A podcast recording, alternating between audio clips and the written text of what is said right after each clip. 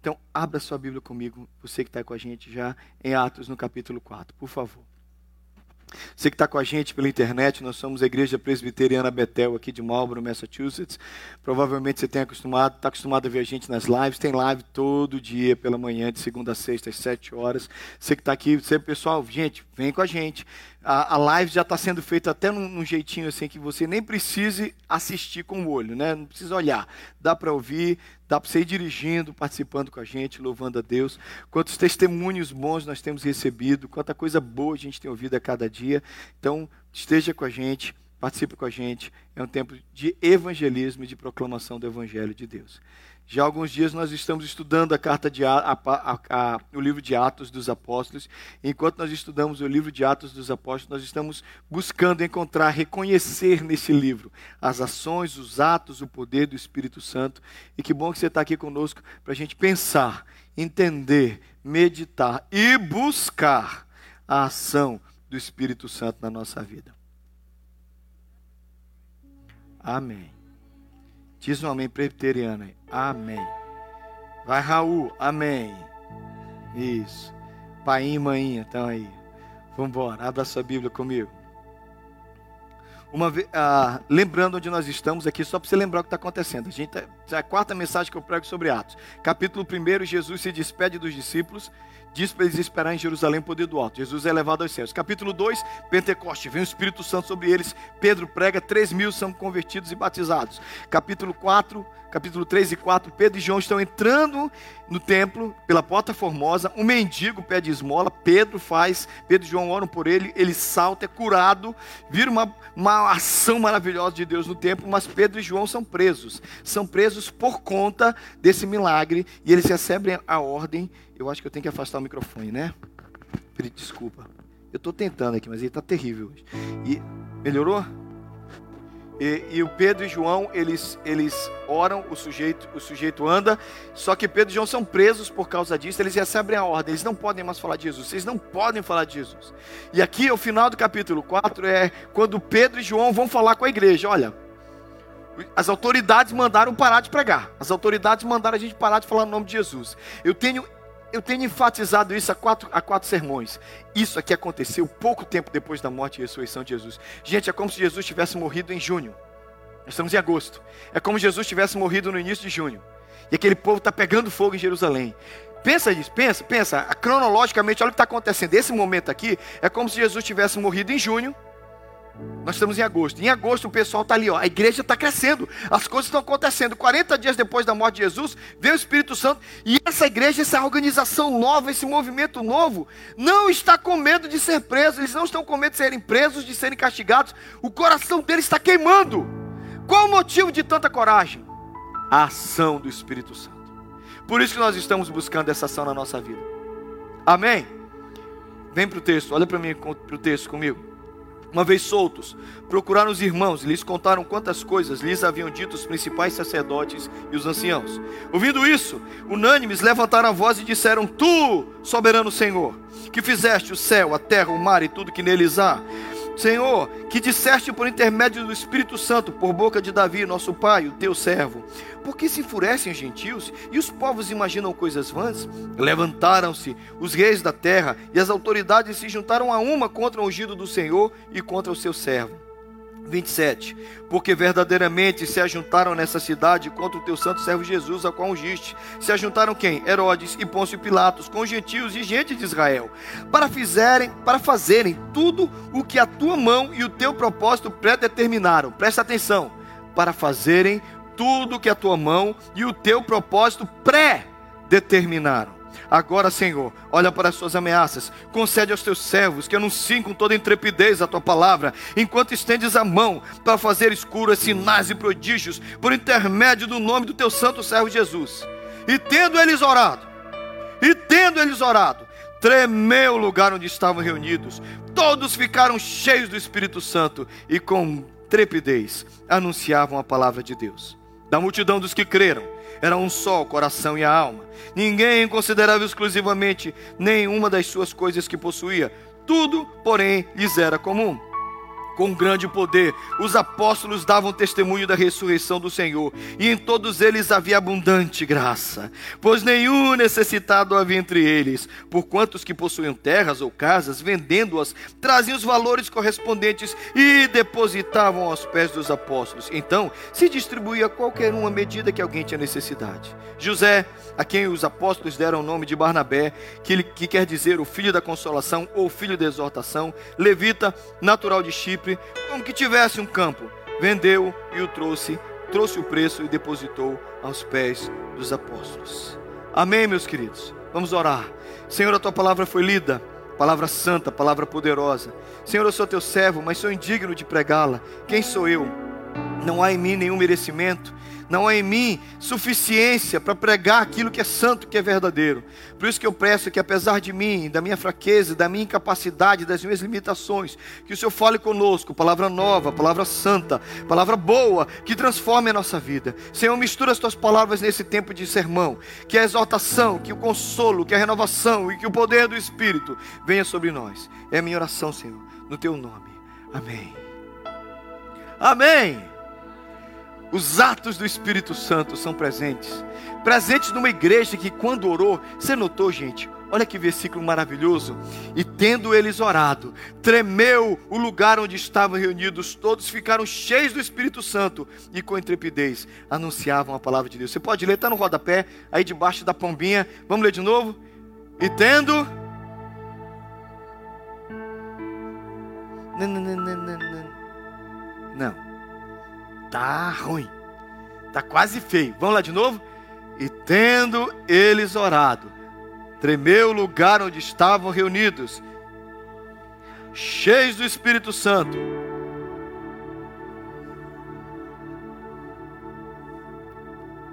Eu não venho para essa igreja, eu não venho para cá, eu não estou trabalhando aqui, eu não vivo aqui na expectativa de viver simplesmente mantido por uma igreja, pregar domingo para vocês e para casa levar minha vida tranquila. Eu sinto que existe sempre um propósito maior. E eu não acredito que o negócio aqui a gente vem assistir culto e vai embora para casa. Eu prego isso para vocês direto. Tem algo maior, tem algo especial, tem algo tremendo de Deus nesse lugar. Eu sei que Deus tem algo com a igreja de Mauro. Eu sei que Deus tem algo com a Betel. Algo especial, algo maravilhoso. Dentre as coisas que eu creio que Deus quer fazer conosco é nos avivar. Não é fazer gente barulhento, não. Não é fazer, fazer de nós um povo emocional. Não é fazer da gente um povo bagunceiro. Não é disso que eu estou falando, não. Eu estou falando de um avivamento genuíno, verdadeiro, sincero. Eu creio que Deus tem isso para nós. Amém? Quantos compactuam comigo nessa fé? Eu creio que Deus tem isso para nós. E eu creio que Deus tem isso para você, porque o melhor culto é aquele culto que você assiste e você não simplesmente vê o que aconteceu, mas você participou, Deus agiu na sua vida e você crê que faz parte de um grupo que está vivendo algo especial de Deus. Na verdade, eu creio que Deus tem um propósito para nós. Deus quer que nós vivamos como um povo que é marcado pelo Espírito Santo. Que nós tenhamos as marcas de um povo que é cheio do Espírito Santo. Que o Espírito Santo nos marcou.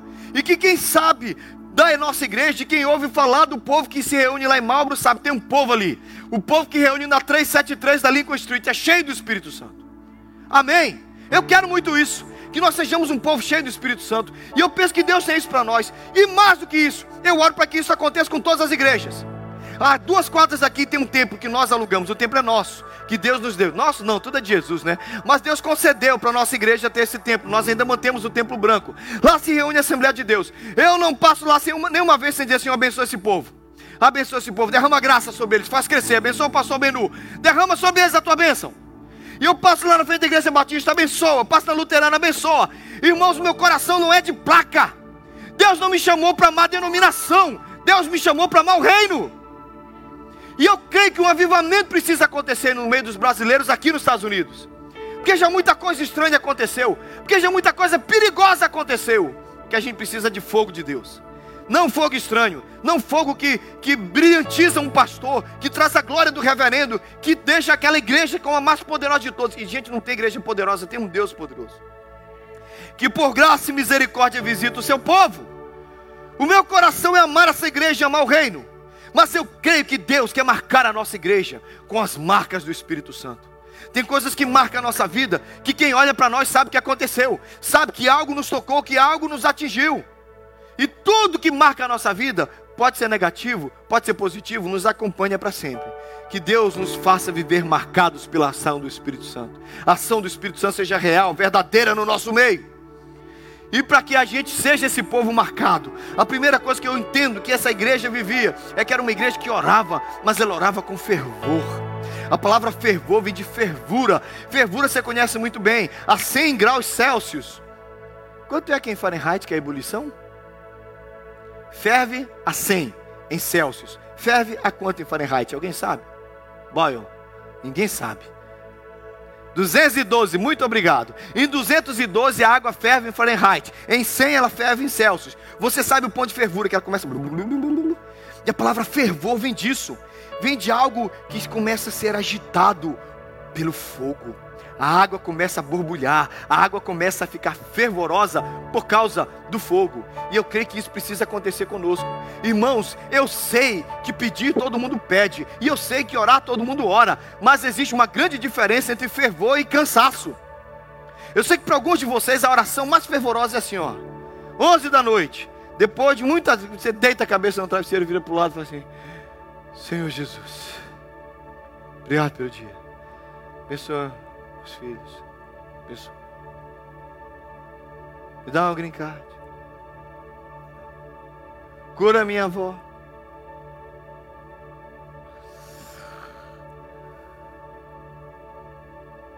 Com todo respeito ao seu sono e com todo respeito ao cansaço, eu tinha uma amiga missionária que uma vez ela se pegou orando de madrugada, ela estava orando pelo diabo. Senhor, muda o diabo, transforma a vida dela. O grau de sonolência que ela estava. Estava orando para o diabo ser convertido. Terrível, né? Esse tipo de oração, com todo respeito, com todo respeito à sua devoção, não é um negócio que está esperando. Um pastor estava tava andando com seu discípulo e ele tinha que atravessar uma ponte. E, interessantemente, dos dois lados da ponte tinham mendigos. Tinha um mendigo do lado daqui tinha um mendigo do lado de lá. O primeiro mendigo tinha uma plaquinha, uma esmola, pelo amor de Deus. Uma cumbuquinha. Aquele negocinho, né? Uma cuíca, sei lá o nome que se chama isso. Estava lá, duas moedinhas, quase vazia. Passou pelo primeiro, cruzaram a ponte. Do outro lado da ponte tinha também um mendigo. Só que o mendigo do outro lado estava lá. Uma esmola, uma esmolinha. Ajuda o mendigo, ajuda o pobrezinho. E a cumbuquinha e a caixinha cheia de moeda. O pastor olhou para o seu discípulo e disse: Você percebeu a diferença? Ambos são mendigos, ambos têm necessidade, ambos estão esmolando, ambos estão pedindo. Deus espera da nossa parte atitude até na oração. Porque às vezes a oração é tão amebenta. Você sabe que uma das coisas que a ameba faz com você é que você fica desanimado, né? Às vezes a oração tão desanimada, às vezes a oração tão para baixo. Queridos, essa igreja orava e quando eles oravam, as coisas tremiam. E quando eles clamavam, as coisas aconteciam. O que o pastor falou, falou para o seu discípulo foi: presta atenção, ambos têm necessidade, ambos são mendigos, mas um pede com paixão, um pede com vontade. Talvez nós precisamos aprender isso. Deus espera fervor da nossa oração. Deus espera paixão da nossa oração. Eu fui pastor de uma, uma menina que estava entre dois rapazes, ela tinha um e outro, e ela tava, não sabia de quem ela gostava, sabe aquele momento? Porque tem várias fases na vida da mulher, né? Uma das primeiras fases, aquele que vem a mim, de, é, não, é, a primeira fase, muitos são chamados, mas poucos são escolhidos, né? Mas chega uma hora que, que a coisa complica. Mas ela estava naquela fase, estava tudo bem. Muitos vinham e ela estava muito apaixonadinha por um dos dois, não sabia qual dos dois ela queria. Eu disse, minha filha, você tem que se decidir. Ela foi falar comigo, eu disse, quem você quer? Eu disse, ah, pastor, não sei. Os dois são muito legais. Ela não sabia se casava se comprava uma bicicleta. Aí eu perguntei, mas e aí? Nenhum mexe mais com você, você tem que orar, saber qual a vontade de Deus. E ela falou uma coisa interessante para mim. Ela disse: Olha, pastor, esse aqui é legalzinho, mas é desanimado de tudo. O outro, pastor, não é uma declaração de amor, se apaixonada. Adivinha com quem ela casou? Não somente namorou, e casou. Até nisso vale. Até para se apaixonar, você precisa ter um pouquinho mais de ânimo. Até para correr atrás da vida. Para orar, você precisa orar com ânimo, igreja. A gente precisa aprender a orar, mas orar com o coração de quem quer alguma coisa, que alguma coisa aconteça. Não é à toa que Deus deixou na Bíblia o nosso querido e amado Bartimeu cego mendigo, que na entrada de Jericó gritava assim: Jesus, filho de Davi, tem compaixão de mim. Já pensou? Já pensou se o mendigo tivesse ficado lá baixinho? Jesus, filho de Davi, tem compaixão de mim. Não tinha acontecido nada. Escandaloso, barulhento, repreendido pelos outros, era Bartimeu. Jesus, filho de Davi, cala a boca, cego! Jesus, cala a boca! E ele não calava. E aquilo apaixonou Jesus, daquilo alcançou o coração de Jesus. Deus não vai ser movido pela nossa gritaria, nem pela nossa, pelo nosso barulho, mas Deus reconhece um coração apaixonado. Deus reconhece alguém que se apega a Ele com amor, como diz o Salmo 91, porque a mim se apegou com amor, eu livrarei, poloei a salvo, porque conhece o meu nome. Querido, a gente precisa de fervor na nossa oração. Que Deus toque fogo na nossa forma de clamar. Igreja, em nome de Jesus, vamos aprender a buscar Deus com mais intensidade. Isso faz toda a diferença. Você está ali dormindo, Senhor, abençoe meu pai e minha mãe. Duas quadras depois dali, na, sua casa, tem alguém ajoelhado diante de Deus, dizendo: Senhor, em nome de Jesus, visita a minha vida, me enche de graça, faz um milagre em mim. Tudo que Deus fez na minha vida, eu posso dizer, eu me sentia no meio da multidão, o mais desmerecedor, o mais imerecedor de todos, o mais sem capacidade. Mas, irmão, se você me perguntar a visão que eu tinha, eu me sentia no meio de uma multidão, levantando a mão e dizendo: Jesus, olha para mim, eu estou aqui. Se o senhor quer alguém, eu estou aqui. Se o senhor precisa, eu estou aqui. Se é para varrer o chão, eu estou aqui. Do que o senhor quiser, eu estou aqui. O senhor me considera como alguém disposto para te servir. Eu ficava na ponta do pé para Jesus. Eu sei que Jesus me chamou. E eu sei que Ele me chamou não por merecimento, porque Ele é misericordioso, gracioso, mas eu queria demais. Eu queria demais. E a primeira vez que Deus me encheu do Espírito Santo, eu buscava com toda a minha força e com toda a minha energia. E eu creio, querido, que a gente precisa ser uma igreja marcada pelo mover do Espírito Santo. E para isso acontecer, ah, a gente tem que buscar com intensidade, irmãos. Isso tem que mover dentro de nós. Essa igreja era uma igreja que buscava Deus com fervor crendo na soberania do Senhor. Você vê como eles começam a orar? Está escrito aqui, ó. Tu, soberano Senhor. Eles oram na expectativa que um Deus soberano conduz todas as coisas. Irmãos, eu amo essa verdade. Eu não oro para fazer Deus fazer o que eu quero. Eu oro e busco a Deus porque Ele já tem uma vontade. Enquanto eu oro, eu participo do mover, do agir de Deus. Lá no meio da oração, eles falam assim, principalmente no versículo 28 para fazerem tudo o que a tua mão e o teu propósito predeterminaram. Lembra desse versículo? Ele está falando, Herodes, Pôncio Pilatos, eles estão orando. Eles se juntaram com as autoridades dessa cidade e crucificaram Jesus, mas eles não fizeram contra a tua vontade. Eles fizeram tudo isso para cumprir o que a tua mão e o teu propósito predeterminaram. Tem uma Bíblia aberta aí? Abre o capítulo 2 de Atos, rapidinho, por favor. Atos 2. Pedro pregando. Atos 2, abre lá. Só para você ver uma coisa. Atos 2, 22. Pedro está pregando, é o primeiro sermão da igreja. A igreja começou agora. Veio o Espírito Santo, agora de verdade a igreja. Jesus está nos céus à direita de Deus intercedendo pela igreja. A igreja está cheia do Espírito Santo, agora a igreja. E Pedro, no poder do Espírito, prega, ele diz: Varões israelitas, 22, 2, 22. Varões israelitas, atender estas palavras: Jesus, o Nazareno, varão aprovado por Deus diante de vós com milagres, prodígios e sinais, os quais o próprio Deus realizou por intermédio dele, entre vós, como vós mesmos sabeis. Sendo este entregue, olha só, Jesus, sendo Jesus entregue pelo determinado desígnio e presciência de Deus, vós o matastes, crucificando por mão de Nicos, no qual Deus também o ressuscitou. Ele continua o versículo seguinte. Você notou o que diz o versículo 23? Vocês mataram Jesus mas vocês fizeram isso pelo propósito, pelo desígnio, pela predeterminação e presciência de Deus. Amém?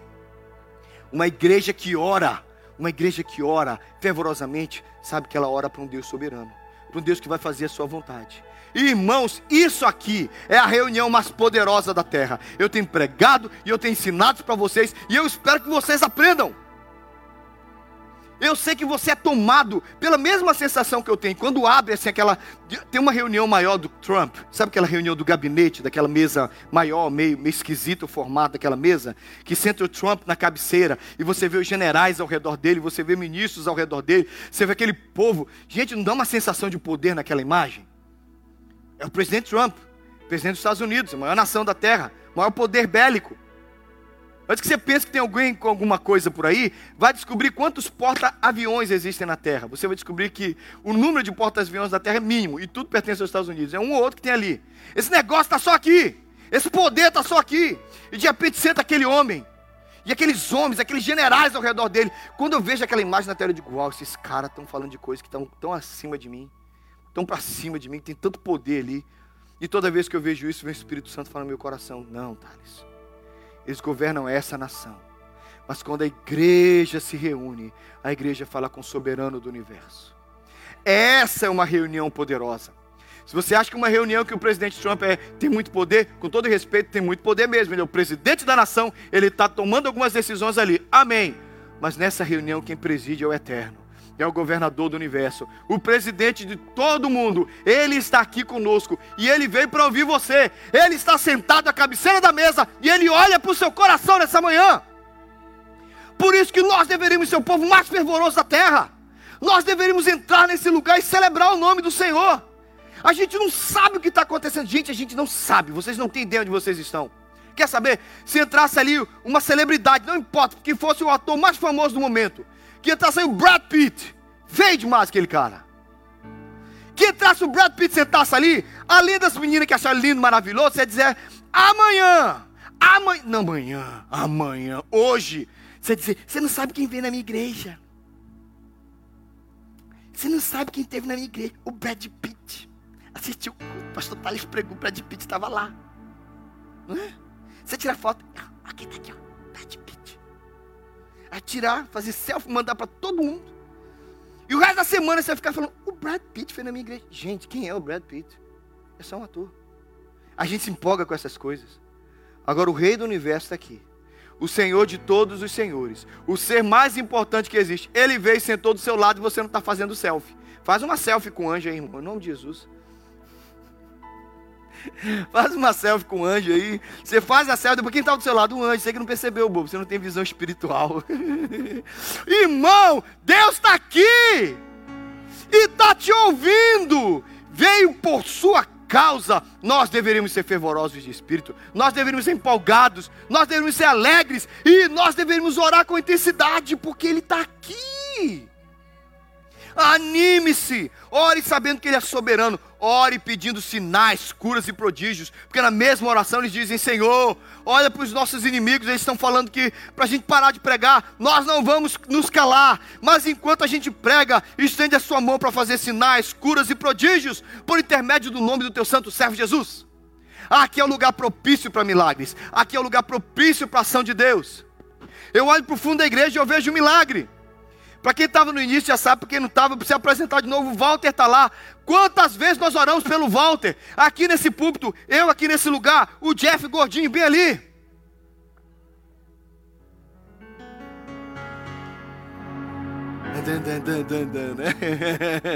É a gente aqui, e a gente estava lá, Senhor abençoe o Walter, Senhor abençoe o Walter. Walter, desculpa perguntar de novo, não quero te colocar em evidência à toa, mas quantos dias você ficou em coma, meu filho? 28 dias, porque agora a gente está gravando. O Walter ficou 28 dias em coma. Walter, quantos dias de internação? Três meses de internação. E é o primeiro culto que a gente tem o Walter aqui. Walter, é muito bom te ver aqui. É muito bom ver você aqui. E nós louvamos a Deus pela sua presença. É muito bom te ver aqui. Porque eu sei que Deus agiu. Estou vendo seu amigo do seu lado, eu sei o quanto que ela orou, o quanto que ela clamou por você. Quanto que Deus. Gente, o Walter está aqui porque Deus é poderoso. E porque Deus teve misericórdia de nós, porque nós oramos. Então, quando a igreja ora, as coisas acontecem. Quantos filhos teimosos de pais crentes estão sentados nesse banco aqui hoje? Você é fruto de oração de uma mãe, de um pai que clamou demais pela sua vida, não é verdade? Quem aqui sabe que é? Tem uns filhos desviados, que desvia nos 18, 19 anos, e Deus agiu na sua vida. Você voltou porque sua mãe orou muito, seu pai orou muito, e porque Deus é poderoso. Você não voltou porque você quis, não. Você voltou porque Deus quis. Amém.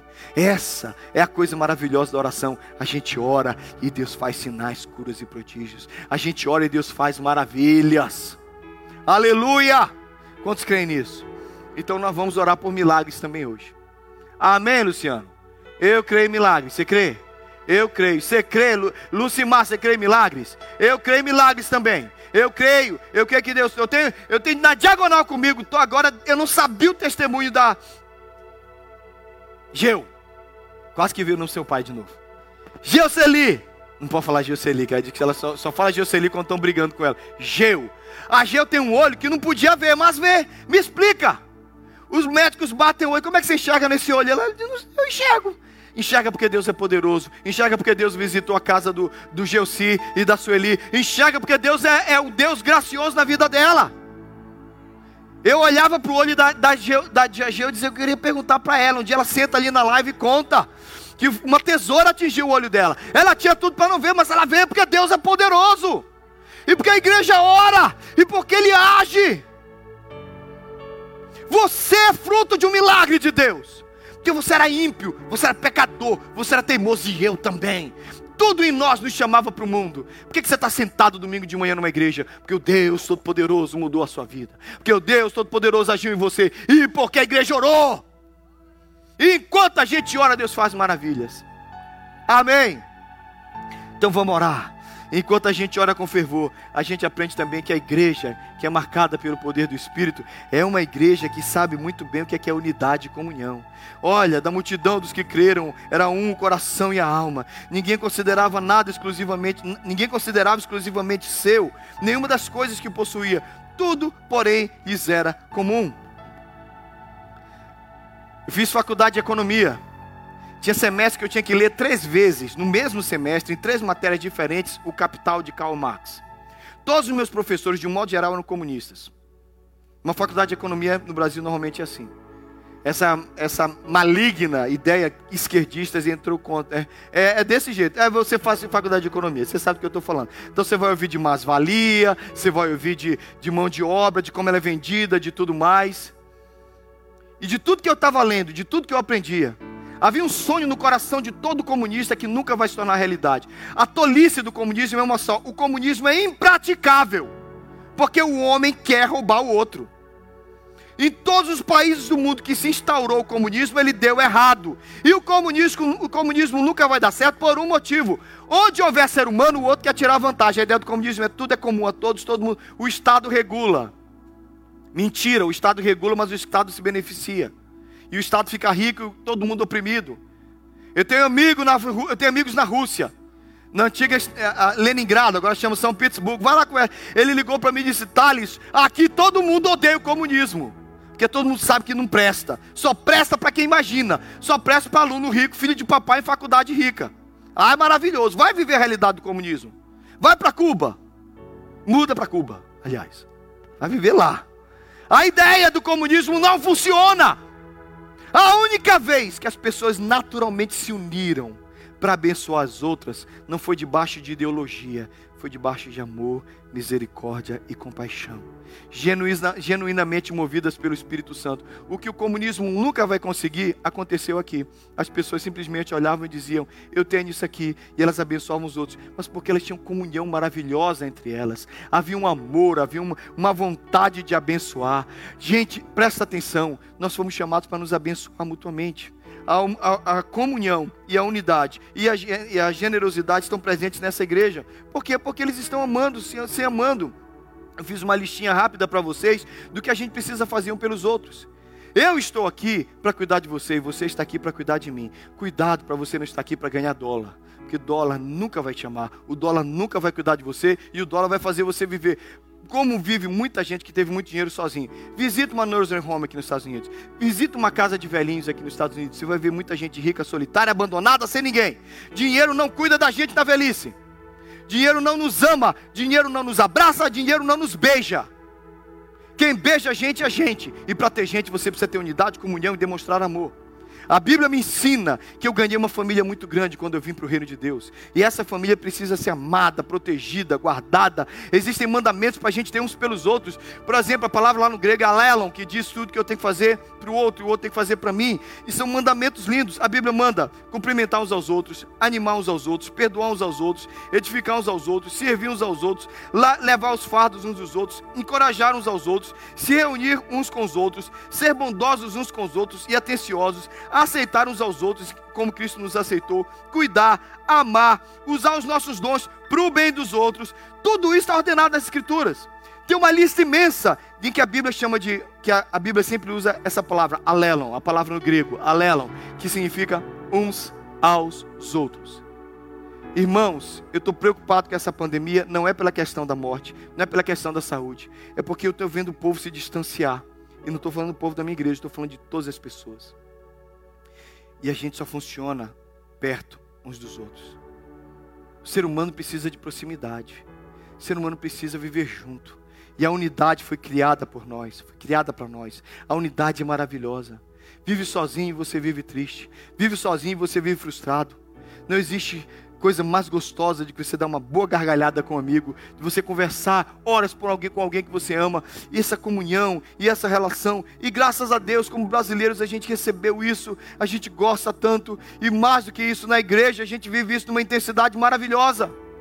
A igreja é o lugar do amor, a igreja é o lugar de uns aos outros, e é aqui que se manifesta o poder de Deus, enquanto a gente se ama. Então entende que a igreja é marcada pelo poder do Espírito Santo, a igreja é marcada pela ação do Espírito Santo, a igreja é marcada pelo avivamento do Espírito Santo. Não é uma igreja que dá aleluia, glória a Deus alto. Não é uma igreja que faz barulho. A igreja marcada pelo Espírito Santo é uma igreja que se ama, vive em unidade e comunhão. Então, se nós queremos viver isso, se nós queremos experimentar isso, nós queremos a marca do Espírito Santo em nós, a gente precisa viver em comunhão. Quem é o primeiro assassino da Bíblia? Quem foi? Caim. Caim matou quem? Tá bom. Deus faz uma única pergunta para Caim. Qual é a única pergunta que Deus faz para Caim? Oi? Onde está o seu irmão? Como Caim responde a, responde a pergunta de Deus? Ele responde com outra pergunta. Deus pergunta para Caim: Onde está o seu irmão? Deus sabia. Cuidado, que quando Deus faz pergunta para nós, Ele sabe a resposta. Mas as perguntas são para provocar em nós alguma reação. Onde está o seu irmão? Qual é a resposta? Ele responde com outra pergunta: Por acaso eu sou o protetor do meu irmão? Costuma-se dizer que quem não é o protetor do seu irmão normalmente é assassino dele. Nós fomos chamados para nos proteger, proteger as nossas costas, proteger os nossos amigos, proteger os nossos irmãos. Ser igreja é proteger uns aos outros. Eu creio que Deus deseja isso para nós. Você precisa viver num lugar, num environment, numa igreja, numa comunidade, onde você se sente amado, beijado, abraçado. E para que isso aconteça, você tem que estar disposto a ter comunhão. Estar disposto a conhecer gente nova e cuidar de gente nova.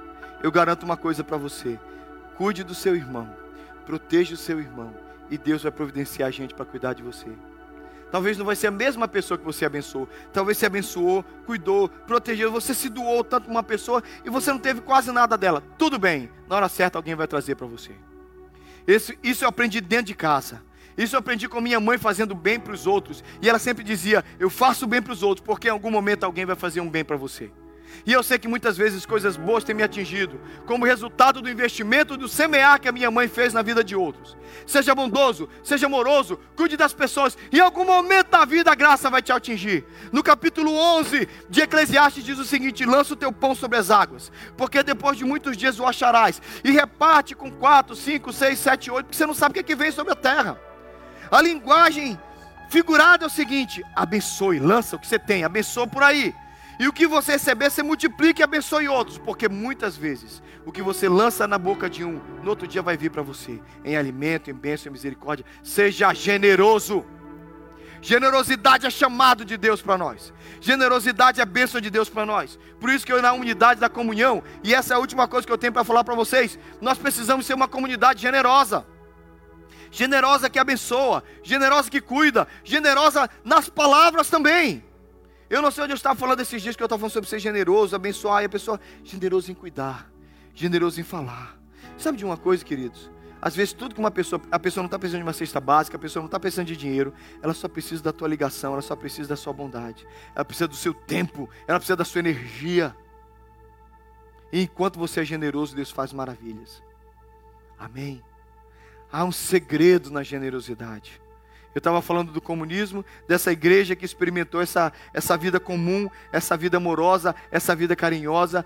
O comunismo nunca conseguiu isso, mas essa igreja, você encontra um, um personagem como Barnabé, que vem de um campo e chega e diz: não quero mais, eu quero dar para vocês. Não tinha nenhum pastor pregando, não tinha nenhum pastor insistindo. E é por isso que vocês sabem que o nosso tempo de oferta é bem curto, é bem direto, é bem objetivo. E a gente não fica pedindo para visitante dar dízimo aqui na igreja de oferta por um motivo. A gente não quer causar escândalo para ninguém. E eu não quero dizer para você que a sua bênção passa pelo nosso gasofilácio. Não quero ficar fazendo troca com você. Dá para Jesus, Jesus vai te abençoar. Nada disso. Generosidade tem que partir do seu coração. Você tem que aprender a ser generoso. Você tem que ter alegria em ser generoso. É generoso para o reino de Deus e generoso uns com os outros. Amém? Essa generosidade faz as coisas acontecerem. Uma comunidade generosa é uma comunidade amorosa. Talvez você veio para cá atrás de dólar e você descobriu que o dólar não te alegra. Ou então você está achando que o próximo dólar, que o próximo milhão, que a próxima casa, que o próximo carro, que isso não te traz alegria. Nada que você almeja vai te trazer alegria, só Jesus. O Lúcio me contou uma história interessante. O Lúcio queria muito ter uma BMW, é isso mesmo? E ele alcançou a BMW. E na mesma época você perdeu uma mãe. Estou contando a história certa? E o Lúcio disse que perdeu totalmente a graça a BMW. Vendeu depois, né? Mas não era BMW que você queria? E o Lúcio aprendeu uma coisa, como nosso tesoureiro e é líder da nossa igreja, e nos ensina: não importa o que você alcança, nada satisfaz o nosso coração. Nada substitui a coisa mais importante que nós temos: amigos e irmãos. O que você faz hoje para o seu amigo, para o seu irmão, ecoa na eternidade. Nós precisamos ser uma comunidade generosa. E eu creio que nós já somos. Eu sou fã dessa igreja. Eu sou o fã número um da Betel, sou eu. Porque eu sei de muita coisa que acontece e ninguém sabe. Eu sei quando eu estou no grupo das mulheres, mulheres em ação, e de repente alguém diz: alguém precisa levar alguém no hospital. E de repente começa a pipocar. Eu levo, eu não posso, eu vou. Eu tenho isso aqui para doar, eu tenho isso aqui para abençoar. Eu jogo alguma necessidade e rapidamente as coisas são atendidas. Uma vez um policial da cidade me chamou eu, eu, não, eu não contei isso aqui no culto. Uma vez um policial da cidade me chamou. Um menino na high school. Estava sendo mandado embora da casa onde ele morava. Porque a mãe voltou para o Brasil, deixou ele aqui. Depois a mãe retornou com os filhos, estavam morando lá longe. O policial me chamou e disse: Pastor, ele é um cara bom. Aí eu trouxe esse garoto, sentei ali com ele, conversei com ele, que menino bom. Entrei no grupo das mulheres, eu disse: tem um menino bom aqui, a gente precisa cuidar dele. Está sendo despejado, vamos cuidar dele. Cuidar desse menino, abençoar esse menino, deram coisas para esse menino. E dentre as mulheres, uma falou assim: Quantos anos ele tem? Ele tem 18, está finalizando a high school. Aqui, mal, tá bom, eu vou dar um carro para ele. Eu disse: Tá bom. Vai dar um carro para ele? Vai dar um carro para ele? Vai dar um carro para ele. Há mais ou menos um mês atrás, essa mulher começou a me ligar e disse: Pastor, o carro que eu quero dar para aquele menino está aqui comigo. Eu disse: Como? Está aqui comigo. Eu tô, consegui o carro no dealer que eu trabalho. Pois ela trouxe o carro aqui na igreja. Peguei Ana Paula e disse: Ana Paula, dirige meu carro, vamos lá. Levamos o carro para esse menino, porque ele já foi morar com a mãe. A mãe, muito pobrezinha, numa cidade longe daqui, mas ela estava vivendo lá. E, e, e a, a, dona da casa, que não deixava, deixou ele morar lá. Chegamos com o carro. Que, você precisa ver o olhinho dele. Você precisa ver o olhinho dela. A gente chegou com o carro e disse: Olha, alguém mandou esse carro para vocês. Por que, que alguém dá um carro? O carro estava bonitinho, o carro estava arrumadinho. O carro estava perfeito. Eu fui dirigindo, a Ana Paula foi dirigindo meu carro para a gente voltar. Demos o carro para ele. E demos, não, a família deu para ele. Fui lá só se transportar. E eu fiquei pensando: generosidade é uma coisa maravilhosa. E quando a gente abençoa, o Eterno viu o nosso coração generoso. Talvez você está correndo atrás de tanta coisa.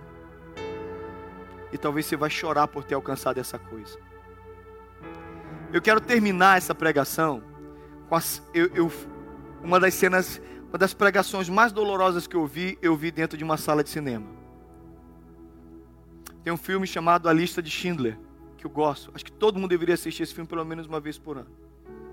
Se você não sabe o que aconteceu durante a Segunda Guerra Mundial, das piores coisas que aconteceram na Segunda Guerra Mundial, o martírio, o holocausto, dos, o que aconteceu com os judeus foi terrível.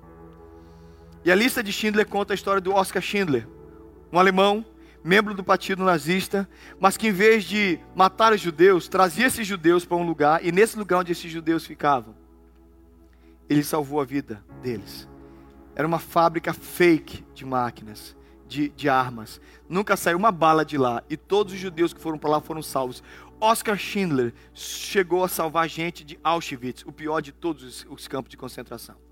Se você não sabe o que é, é isso, Vai em Washington, visita o Museu do Holocausto, é gratuito. Você passa uma hora lá dentro, uma hora que você não quer abrir a boca, de tão pequenininho que você se sente, pelas amarguras. Eu tive na Alemanha em 2006, eu fui a um campo de concentração no sul da Alemanha chamado Dachau. Terrível, é terrível entrar no lugar daquele que você imagina onde as pessoas morreram. A cena que eu vou passar para vocês é a cena que acaba a Segunda Guerra. O Schindler salva mais de 1.100 judeus, mas porque ele era membro do partido nazista, ele é criminoso de guerra. Então os judeus se reúnem e resolvem abençoar, dar um presente para ele. Presta atenção em como ele se sente depois de. Ele comprou os judeus. Isso é importante antes de você assistir a cena. Cada judeu que ele salvou, ele comprou do bolso dele.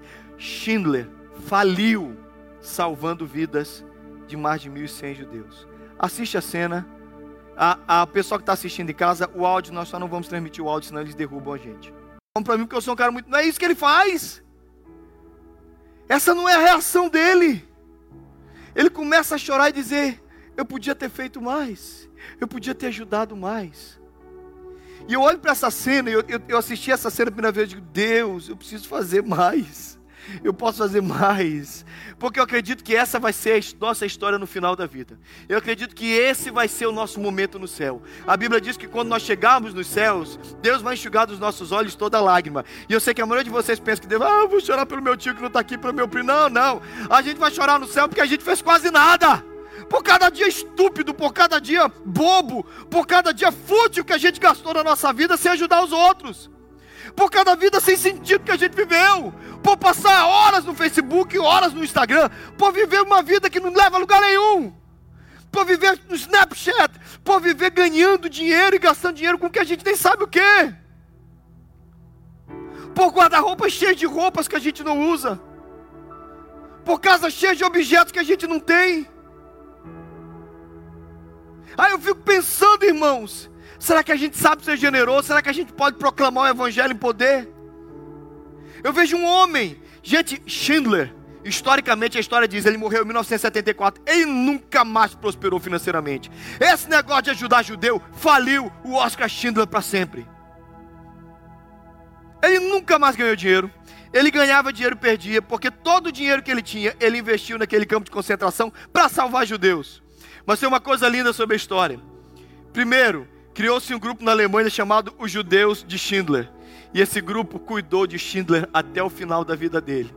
As pessoas salvas e os filhos das pessoas salvas pelo Schindler cuidaram dele. E toda a bondade que ele fez foi cuidando dele até o dia da sua morte.